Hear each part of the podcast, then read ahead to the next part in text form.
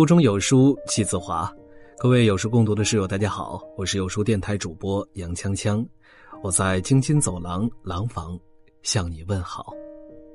今天为你分享的文章来自于黄小麦，越优秀的人越喜欢走窄门。在前段时间的热播剧《小欢喜》当中，黄磊饰演的方圆，本是一家公司的小中层，他性格佛系，和家人关系融洽。业余生活养养花养养鸟，日子过得相当的惬意。但是有一天，公司突然被收购，他遭遇失业。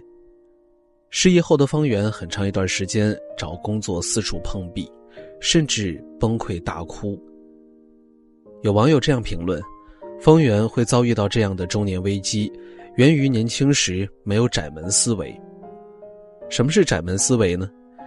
窄门这个词来源于圣经上的一段话：“引到灭亡，那门是宽的，路是大的，进去的人也多；引到永生，那门是窄的，路是小的，找着的人也少。”我们在人生路上经常会遇到两扇门：宽门和窄门。宽门容易进去，但是因为走的人多，路会越走越窄，最后无路可走。窄门进去的时候很艰难，但走的人少，最后路越走越宽。四十五岁的方圆从事法律专业，但多年一直没有考取律师证，平时也不多看看跟专业相关的书籍，让自己的业务更精进。事业心不强的他，把大部分时间和精力投入到花鸟爱好上，在遇到事业危机的时候，没有任何还手之力。真正厉害的人都有窄门思维，懂得居安思危，不选择安逸，不贪图舒服，选择窄门，该奋斗奋斗，该吃苦吃苦，到了最后，就算遭遇危机，也会柳暗花明，让人生重新豁然开朗。前几天，巩俐因为女皇装上了热搜，一身女皇装的她，一身的霸气彰显无疑。巩俐是我非常喜欢的一位演员，被誉为“巩皇”的她，在演技之路上就有窄门思维。她从来不含糊对待自己的职业，数十年来不断的打磨演技，专注的研究每一个角色，一辈子勤勤恳恳、踏实努力。拍《红高粱》的时候，巩俐跑到高密住了好几个月，每天跟着当地的农民练习挑水，肩膀磨破了，依然咬牙坚持。拍秋剧打官司的雪景。他在零下二三十度的环境下坚持表演，然后晕倒了。在艺伎回忆录里有一段折扇子的戏，只有四秒的镜头，因此他在五个月里每天扇不离手，一天狂练两千次，直到呈现出最自然的状态。在他最近参演的电影《中国女排》中，他饰演教练郎平。于是他来到中国女排赛场，一边观察教练郎平的一言一行，一边做笔记。他说：“我接下一个角色，一定要有一个比较长的准备过程，不会应付。我不会放弃任何镜头，哪怕半秒钟都不能松懈。我的人生从没有差不多。不买热搜，不靠炒作，不蹭红地毯，踏踏实实琢磨演技。”出道三十多年，他拍了三十多部作品，数量不多，但是步步精品。巩俐对得起“演员”这两个字。只有努力的提高自己的业务水平，就算遭遇人生滑铁卢的时候，才有翻身的可能。我想起了最近的范冰冰，其实范冰冰是一个很努力的人，从名不见经传的金锁到霸气侧漏的范爷。曾经的范冰冰在话题、曝光度、地位、收入等方面，绝对是一线女星的咖位。但是人们对她的演技和她的作品，一直保留质疑的态度，而她也从来没有摆脱过“花瓶”这个称号。金星说她，很多年后人们想起的只有金锁和广告。一个人如果忽视自身的业务能力，热衷于其他杂七杂八的事情。也许他可能会得到很多，但是这些东西来的容易，失去更容易，因为他们没有真正属于你。徐小平说：“当有两件事儿摆在你面前，一件你轻松可以上手，一件需要你从头学习摸索。别犹豫，选那件难的。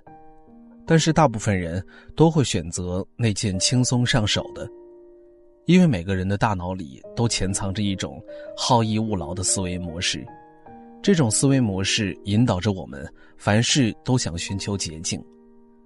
所以市场上也有很多迎合这种心态的广告语，什么药到病除、一试就灵，什么三十天精通写作，普通人如何月入十万。其实哪有那么简单的事儿呢？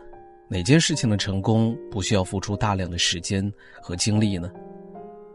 幻想一夜暴富，幻想一夜成名，最终的结局不过是变成别人收割的韭菜。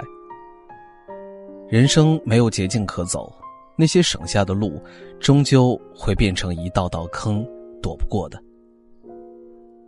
今日头条 CEO 张一鸣分享过他的创业经历。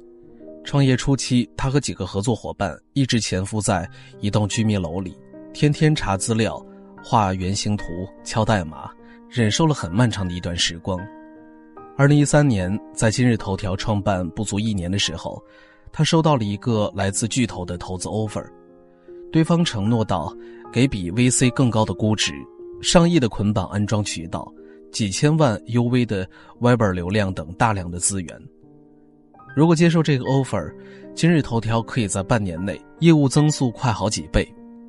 但其实张一鸣知道，过早接受投资并站队，对公司长远的发展来看，并不是一件好事儿。面对巨大的诱惑，他想了整整一个星期。他认为，既然想好了方向，就不要走捷径，于是拒绝了这个 offer。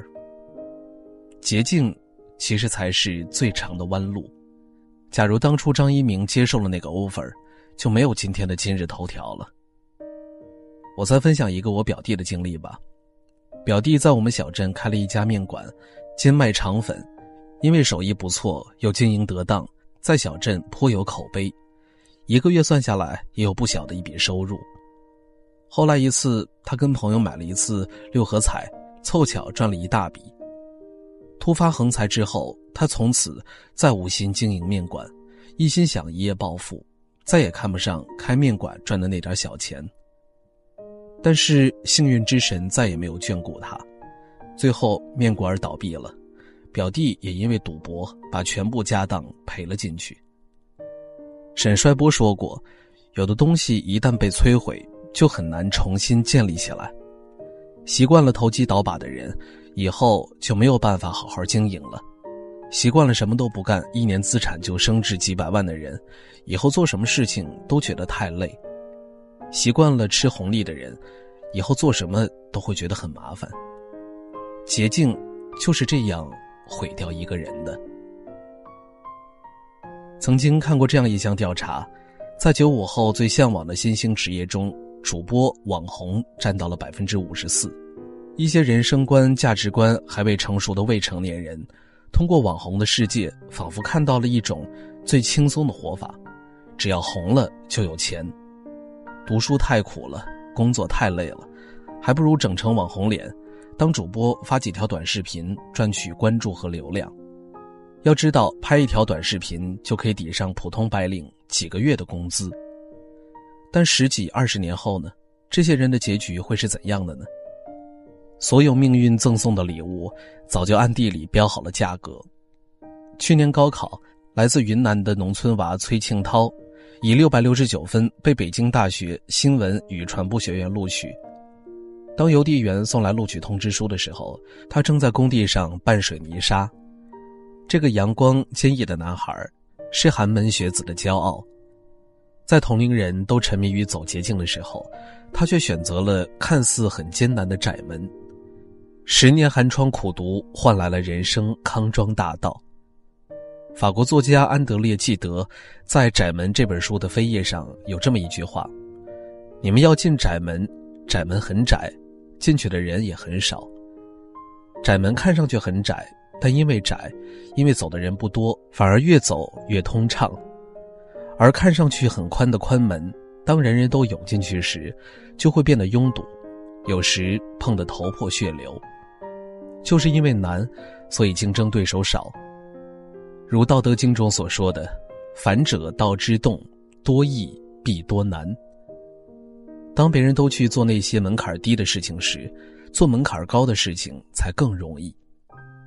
所以说，宽门不宽，窄门不窄。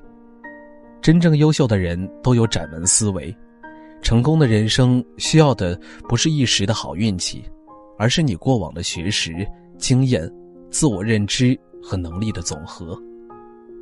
而这些认知和能力的积累，都需要你死磕到底的努力。最终你会发现，真正让你获得充实感和满足感的，真正让你获得成就的，是那些需要长期投入的事物。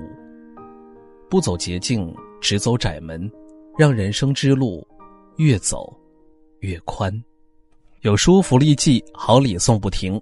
转瞬间，二零一九年已经悄悄的过去了一大半儿很多书友在年初为自己制定了新年的成长计划，大多都是通过读书来提升自己。然而，枯燥的阅读让多数人都无法坚持，甚至有些气馁，饱受焦虑感的折磨。那本期我们就为书友们带来了一份特别的礼物，聆听国学经典，品味快意人生，十部国学经典著作，国学大师音频精心讲解，帮你建立一个完整的知识系统。原价二十四块九，限时一元抢，仅限今天，坚持学完再奖励五十元学习基金。现在只需要扫描文末二维码图片，即可了解课程详情。快快拉至文末处。扫码了解吧。好了，今天的文章就为大家分享完了。在这个碎片化的时代，你有多久没有读完一本书了呢？长按扫描文末二维码，在有书公众号菜单免费领取五十二本好书，每天有主播读给你听。我是杨锵锵，我在京津走廊廊坊为你送去问候。喜欢这篇文章，走之前记得在文章末尾给我们的文章点一个再看。我们明天的同一时间。不见不散。